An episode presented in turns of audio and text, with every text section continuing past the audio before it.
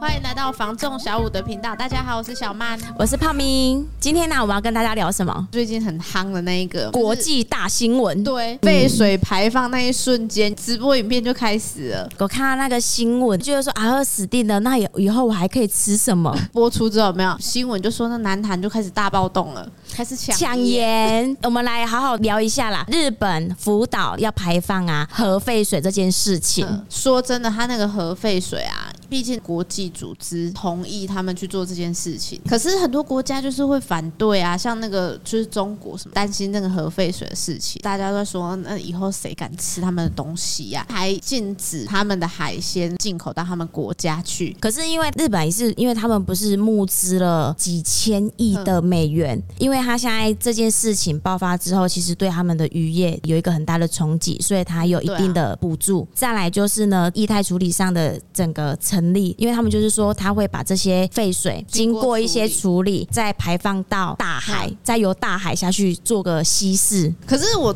听起来，我的第一个感觉就是，跟我们那个制造业是不是就是一样的？排放污水事情嘛？对啊，因为我们不是很多那种工业废水也是经过处理之后就排到海里面的。但是我觉得这一个新闻它会轰动，是因为大家会去害怕这种 核核跟核桃没关系哦，跟核果没关系。对，核能啊，核弹啊，只要那个。很可怕，很可怕，就好像是要世界大战一样的那种感觉，啊、好像搞得好像要世界末日了一样，所以大家就开始恐慌了啊！你看，南韩抢盐，然后呢，台湾人就跟进呐、啊。昨天呢、喔，有一个就是网友在 FB 就 po 说，我看到好多人买那个盐哦、喔，那我要回去看看我们家全脸啊，盐还在不在？台湾有时候就是会去跟风嘛，因为大家并不是都是读那个生物科的啦，专业的东西也不太可能去了解到那么多啊，甚至呢，看完报道之后不会去查证，这也是哦，台湾的媒体也很厉害啊，他就是呢下了一个标题以后，日本的水产都会有致癌物之类的，大家就会担心呐，食安的问题，未来怎么办？因为我有看呐，他就是新闻有一个报道，他说从日本的海开始。放嘛，短时间是都在他们的海域里面。可是呢，因为海域又没有门，又没有隔墙，大家就是流通的。对，三年之后呢，整个洋流这样子转替呀，那全球就会呢都充斥着日本排放出来的核废水。可是我觉得，啊，如果以比较客观一点的角度来看，其实我们核电呐，嗯，就是也。常常都会排放一些冷却水啊，每个国家都会有核电厂。对啊，啊，相较之下，它里面多多少少一定有污染物，因为就跟制造业，它不可能全部就真的处理完，完全就是干干净净的，什么东西都没有吧？因为你你发新闻稿，你要表明你在去就是国际性的去申，就是去声明，你一定是说你是合乎标准的嘛。可是大家就是会担心说呢，你讲归讲，那你实际哎对弄出来的东西嘞，万一不是你真的百分之百的把关，对。因为他说呢，有一个东西是没有办法去排除的，因为它会过滤很多物质嘛。然后有一个那个船，你说那个好像是什么天然性的，一个比较天然的放射性的物质。嗯嗯嗯，对，啊，它它会有半衰期嘛，经过一段的时间就完全消失不见了。可是大家又害怕的是，好像里面还有一个成分，因为它那时候是一些设备上面的问题。为什么日本要去排放核废水这件事情？因为他就是那时候三一一地震哦，然后他那时候两千零。一十一年的时候，那时候不是很严重吗？他那时候不是地震完之后还有海海啸，就是核电厂就整个呃有问题。对，好像六座里面有三座好什么东西坏掉，就是冷却系统失灵了，所以他就需要水去冷却它，变成说，哎，它在这个过程之中产生了一堆废水，但是这些废水已经到没有地方可以放的程度，它已经累积太多了。日本他就是说，已经储存到一个呢没有地方可以再。放的了，所以必须要先排放一些掉。有些人会觉得说，冷却水原本就有一些物质在嗯，啊，辐射性质可能有害程度比较低一点。嗯，可是废水它不一样，它可能是一些设备如果坏掉了，可能里面还有一些放射性物质，如果不小心比较有害的混进去了，你要怎么办？你很难去说哦，我要怎么样去排除它？有些人会觉得说，你虽然给我了一个方案，对，可是实际上处理的成效，你可能有你的数据，可是问题是我不知道看的这个数据，我该相信还是不相信？就是大家都会去害怕很后面的事，我觉得这个也不是坏事啊，因为毕竟这个是整个地球村的事情。如果说一直持续在做排放这件事情，人家哪一天呢，真的是检测出里面有其他的东西，哇，那就真的是覆水难收了呢。而且它已经存在在海里面了，你也没办法把它就是我总不能把那些又不能回收啊，对啊，你要用什么过滤器还是网子啊，还是什么东西？对啊，吃着要吃要怎么捞啊？又不是说在煎那个鸡块，然后用那个滤网啊去把那个废渣用起来处理啊？你整个海水是要怎么处理啊？是处理的完吗？因为我们很多吃的东西都来自于海洋。哦，对，南韩抢盐的抢盐的事情也是因为。海盐就是海水，然后下去做处理，就是、就是我们日常生活中就是必须要有的，因为你吃东西一定要调味料啊，啊吃素的还是会有调味料啊，对啊，除非说你真的非吃的很健康、清淡到不行的。所以有些人就会担心说，今天那个鱼就是在海水里面，它吸收了这些辐射物，比如说大鱼去吃小鱼，我们再去吃大鱼，然后那个大鱼不知道吃了几只小鱼，毒素就不断的是累积，然后就我们吃下去之后就吃进去更多毒素那种感觉。大家最怕的。会致癌这件事情，可是啊，因为我看报道，就是有专家提供那些数据嘛，他会把那一个穿这一个天然放射性的这个物质呢，让它呢整个稀释到一个呢很低的标准，就是可能你要吃很多很多很多的盐才有办法中，就是辐射过量，嗯，可能那个半衰期呢又会就是再减半，所以它代谢的速度可能会更快一些。其实穿这一个化学物质啊，好像人家也。也是说呢，它在我们生活中也会常出现的。就是天然界的东西，对，因为矿泉水、食用水、自来水，还有地下水都会有这这些物质在，只是说因为含量真的很低，对于人体上来说没有太大的影响啦。哎呀，因为它会跟我们的可能蛋白质、脂肪啊、碳水化合物做结合，可是呢，它的半衰期它可能是整个消化掉的话，大概是四十天左右。其实我们生活中啊，其实这种辐射东西啊，我自己感觉是无所不在，包含有些人说那个照 X 光照太多会得癌，还有手机也是啊。今天呢？你会离矮，不会是因为吃了这些海鲜，吃了这些东西，有可能是我们生活中的。对啊，你那个电风扇、冷气、电视、手机是最强的，因为那个电磁波，你只要是电器类的东西，都会发射一些那个辐射，包含在担心它这些有害物质的含量问题。嗯、其实我们的制造业不断的在排放这些废水，只是因为大家会有一个工业废水什么处理，处理到一个有害物质以下之后呢，哎，再把它排放出去。就像你上次有聊到，会不会以后大家就是存活在一个非常美好的世界中，然后就外面全部都是一片乌烟瘴气，很多那一种科幻科幻世界，大家有一个美好城市，领导人他就是会说呢，这个方圆几百公里，这个是我们的生活圈，你只要踏出去，你会被毒气用死还是什么之类的，觉得有可能啊电影呢，有时候真的就是反映未来。虽然说你觉得好像跳跳脱现实，但是天马行空，可是可能未来有可能会去实现啊，可能飞行船啊，或是什么的。所以呢，有可能电影演的那个世界里也会是成真的啊。所以呢，这些污染物，我觉得没有办法去避免，因为毕竟你科技要进步发达，这些东西还是会有，因为有好就会有坏。就是你要科技进步的同时，可能会破坏到一些生态啊，嗯，还有一些我们地球的环境问题。对，可是也是希望日本是可以真的确实去把。关这些东西的放出来啊，代谢掉，对于我们整个大自然环境不会有很大的伤害。因为现在大部分的国家应该都是反对的啦，因为这个消息一放出来，整个人就跳咖了啊。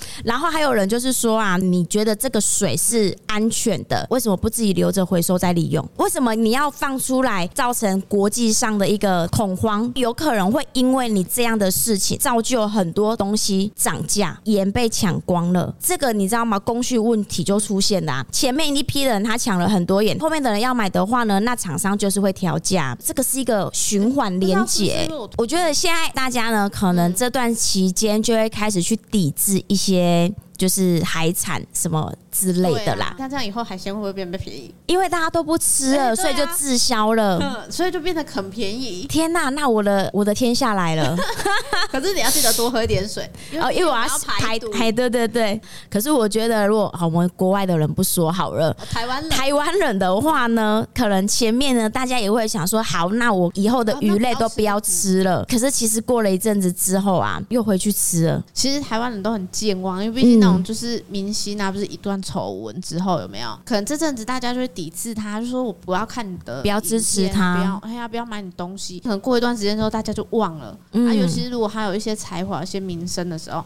其实他过的时候，他就大家还是一样追着他跑。如果有长得帅的话，因为你刚刚那一段的形容词，我不知道为什么就是会想到一个人，你知道吗？是这个吗？呃，那个空什么干什么那个网的吗？就是时空时间管理大师。对，就是大家过了一段时间之后，后就忘啊，还是一样在做这件事情。关于记忆性这种东西呢，我真的是前一阵子，因为我们还在疫情的当中嘛，对啊。然后那个时候我们就是一直在关注说呢，疫情在哪一个国家又整个大爆发了。印象深刻的就是那一个印度，他们不是都会有一个民间的习俗，说要去跟河神，全村的人几百个人就是恒河里面什么洗澡那个？对对对对对，就是因为那个事情呐，不知道谁就跟我讲说哈，海鲜不要吃，因为把病毒洗进去河里面了吗？对对对，好像就是这样子。所以我那一阵子呢，我完全就不敢吃生鱼片。过了几个月之后呢，去日本料理店呢，我就点了那个生鱼片。是吃的很开心，对啊，之后后面就忘记这件事。其实大家都会这样子口耳相传一些东西，嗯，可是我们也不确定到底是真的还是假的啦。毕竟我们就不是专业的啊。我觉得这个世界已经是真真假假、假假真真了，已经都不知道什么事情是。真的，那个就是，比如说在研究这个有没有很厉害？你可能就是可以看透一切。我们只能跟风啊，这不就是一个我们小平民百姓的乐趣吗？其实我真的要讲一件事情，是真的是台湾在国际新闻上面是真的很少。不知道是不是因为我们都是在看手机啊，可能没有在看报纸，没有特地去关注国际性的新闻，因为我们太重娱乐性，对，很喜欢去听人家的八卦，啊然后谁谁谁哪个艺人发生什么事啊？但是呢，国外的人他们会那么的极力的去。反弹这件事情呢，有可能是因为呢，之前有一个就是核灾最严重的车诺比那个核电厂爆爆炸，可是我觉得它性质可能有点不太一样。对，两件事有点不太同啦。可是你知道吗？就是跟那个核有关，大家就是会很恐慌。讲到核电，大家就是心里面就会觉得先胆战心惊一下。毕竟那个爆炸事故之后，辐射你也不可能把它关在某个地方，穿透性的东西它就是分布到整个区域了。然后那个乌克兰那边，他们就有研究说，觉得好像畸形儿的比例就比较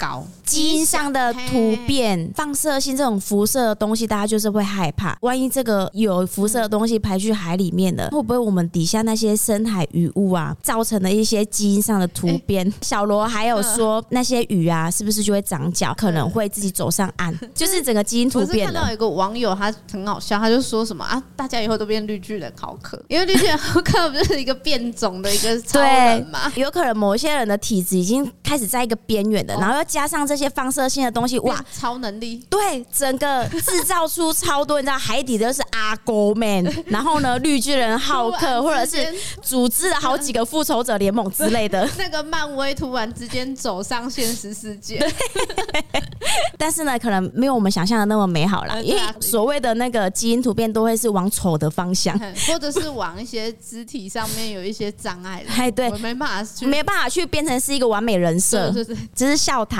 是，但是因为这种事情，好了，国际性的东西，我们也真的无能为力，只能说讨论。然后我们平常可能需要去注意什么，或者是说呢，看到这样子的新闻，我们其实可以更研究性的去了解，说呢，实际上是会影响到什么，他那些数据怎么来的，之后呢，该方的政府单位他们是要如何去做把关？我觉得可能是是朝这一个方向下去做关注，而不是说呢，一跟风抢购了某些东西，抢空了，然后又变成供需上的一些断裂。物价又上涨哦，现在通膨已经够辛苦的了。你忘记刚刚那个九娜也叫我们去挖那个水坑，去存那个水。你现在有钱就先去买地，然后挖那个水坑，然后先去储水。但是我觉得这个是可行度真的很低，因为啊。你要买地之前，你要先挖这期啊，要不然啊，你你要储存，你真的能够喝的那么够量那个水，啊、你要几甲地了啊？对啊。可是啊，我觉得很多国际之间，大家都会需要核电，再生能源就是不够，尤其是科技电动车这件事情，哦、大家都会想要去走电动车这个路线。对啊。你什么事情都要用到电，其实每个国家都有核电厂，我觉得这个是没有办法避免。可是因为前阵子我们总统候选人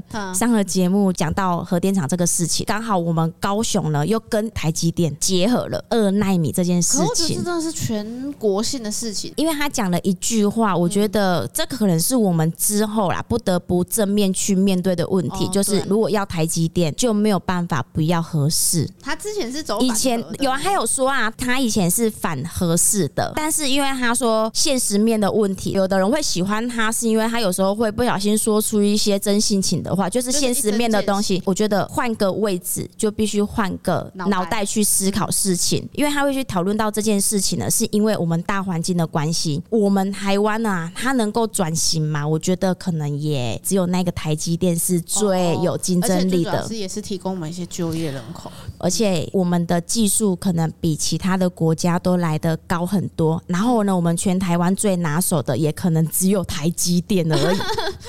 所以呢，你必须保有这个产业，但是因为它的用电量是真的非常非常的大，所以他才会去提到这件事情。他说，如果真的要台积电，就不能不要那个合适。不论台积电啊，我们台湾其实还有一些科技厂，他们都是二十四小时不断的工作，嗯，那个耗电量是真的非常的大，比一个城是用电量是好几倍哦，就有多大了。可是我觉得台湾呐，好有反核有永核的人，不光是台湾，其实很多国家它也是逼不得已要去使用核电厂，毕竟你的石油有一天你会挖完。提倡再生能源就是光啊。电啊，风啊，地热跟潮汐哦，可是因为这些在生产太慢了，最主要是你还要看气候，嗯，因为我们在南部，我们就觉得说四季如夏，每个城市有它不同的再生能源发电，像我们高雄主要就是种电，虽然人家说这是一个阴谋论 啊，不是啊，因为这个产业嘛，所以去提倡这个东西，所以这支股票就上涨了嘛，哈，所以很多人农农地种电，屋顶种电，靠海口的就是用风力，但是因为这些。些电能呢，一直都没有办法去支撑大厂要用电，然后你又要研发民生用民生还用电什么的。像前阵子那时候是前年还是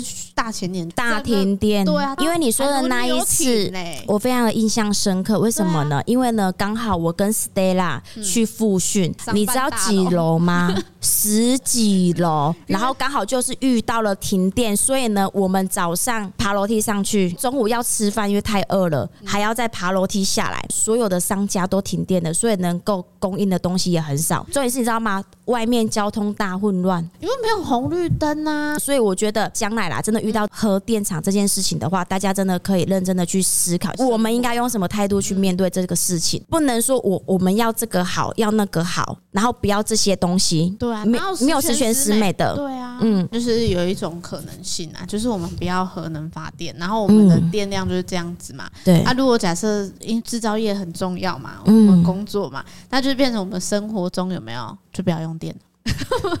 你是说全部的人天黑之后开始上床睡觉，睡到天亮起来之后上班？我跟你说，真的，大家不能去当那一个键盘侠或是嘴炮。对啊，因为我们要讲出一个呢有建设性的东西。今天决定在你手上哦，你去想，今天我要电能，可能要有一个核电厂了。对，好，我今天不要核电厂，我们可能会是一直处在无电的状态。政府可能就变成说什么一三五有电啊，二四六没电之类的。对啊，然后大家没电就是。点蜡烛过生活，我觉得现在全球污染化已经到了一个极致了。对啊，这个是没有办法去避免，一定会造成污染。我们不要说日本，平常就是一直在制造污染的。对啊，你光呢太阳能板去制造的过程之中呢，那也是一个污染嘛。你种电，你占用了我们原本大自然的地方，农地，这也是一种污染，很难十全十美，你知道吗？嗯，你又不可能说不，我都烧煤啊，那烧煤你会担心说空气污染，不行，在二氧化碳的。你知道现在天气有多热吗？就是我们的那个臭氧层越来越大洞了，所以为什么现在的天气早上就跟正中午一样热？然后呢，现在的正中午就像是呢在汗蒸木里面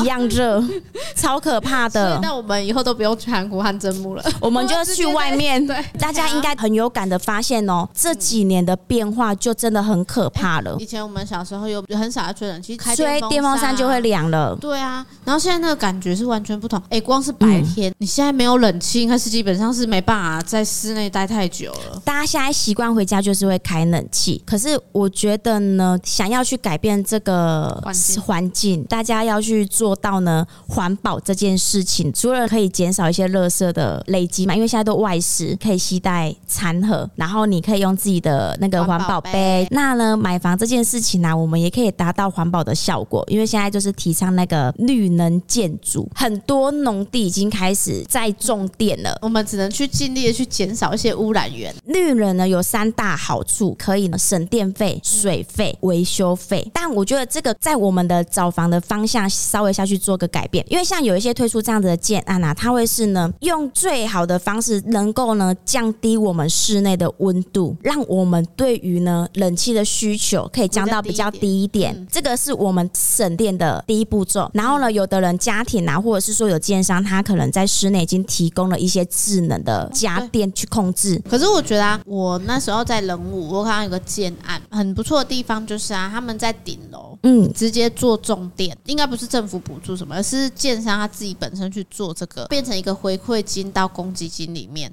可是我觉得这样子很好呢，因为你变成说你有一个公积金的收入进来，它又可以一定程度的隔热，其实我觉得还蛮兼顾很多用途。再来的话呢，像现在很多高雄厝，有些建商他可能会把阳台都做的比较突出一些。嗯，你知道那个用意啊是什么吗？就是呢，你的阳台做突出之后啊，阳光去照射之下，我们的主墙面可以去减少直接曝晒，可以减少啊我们啊房屋室内的温度。我觉得这应该也稍微有一点点也是那种绿建筑的概念。国外其实从之前就有在推那种，就是类似像绿能还有能源循环的那种住宅。很厉害的地方就是啊，当然他们的气温跟我们不太一样啊，所以它就只能参考。可是我觉得很厉害的地方就是它一个建，因为他们欧洲地区气温比较低嘛，就是常常会下雪什么，他们就利用煤炭去供暖这个供暖系统。它除了供热之外，它就是另外有一个电能在，嗯所以它就可以将这个电能啊提供到室内使用。其实很多国外的地方，他们其实就有想到说，用一个能量让它可以多用途去使用。嗯，对啊，所以我觉得。其实台湾也可以转向这个方向，有这样子的设计啊，那已经算是还蛮有设计感的建筑物了。那以台湾的房价来说的话呢，普通一间透天呐、啊，就这么高单价的，何况是有名的建筑设计师去设计的一个绿人的建筑物，这个哇，那就要价多少了？如果大家有能力想要为再生能源呢提供一些贡献，做一个重电设备，不管说你今天是要自己买啊，或者是租人家，都是蛮不错的一个方式啊。以上呢就是我们今天的分享。对我们今天聊的内容呢，有任何的想法呢，也可以在下方留言给我们哦。喜欢影音版的朋友呢，也欢迎上 YouTube 搜寻小五线上赏屋，记得帮我们按赞、分享、加订阅，并开启小铃铛，你才能够收到第一手的上片通知哦。正在收听的朋友呢，如果您在高雄有不动产想要出租或出售的呢，尤其是在我们小五团队经营的人物哦，也欢迎找我们小五团队，请拨打零七三七三五五五五。小五团队第一时间会有专人为您服务。我是小团队的泡咪，我是小曼，我们下回见啦，拜拜。拜拜。